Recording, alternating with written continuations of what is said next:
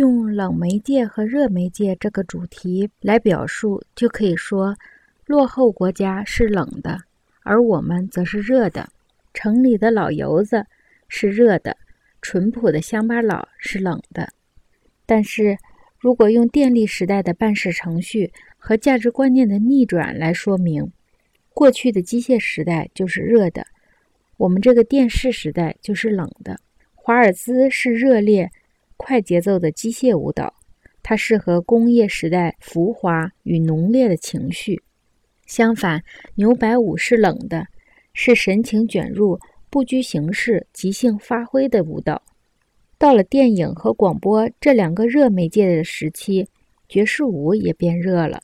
不过，爵士舞自身倾向于一种随意轻松的舞蹈对白形式，它缺乏华尔兹那些重复和机械的形式。吸收了广播和电视的第一波冲击以后，冷的爵士舞自然就流行起来了。一九六三年九月十三日的《生活》杂志是有关俄国的专号。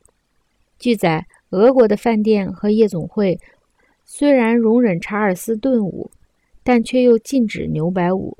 这一切说明，一个处于工业化进程中的国家，往往把快节奏的爵士舞。看成与国家发展规划相一致的东西。相反，牛百舞冷清和要求转入的形式，给这种文化的印象不仅是腐败的，而且还与该社会偏重机械的倾向水火不容。查尔斯顿舞好像具有弹簧驱动的玩偶的一面，虽然它在俄国被看作先锋派形式。与此相反，我们则认为先锋派是超然冷漠。崇尚原始风格的，因为它给人以深入参与和整体表现的希望。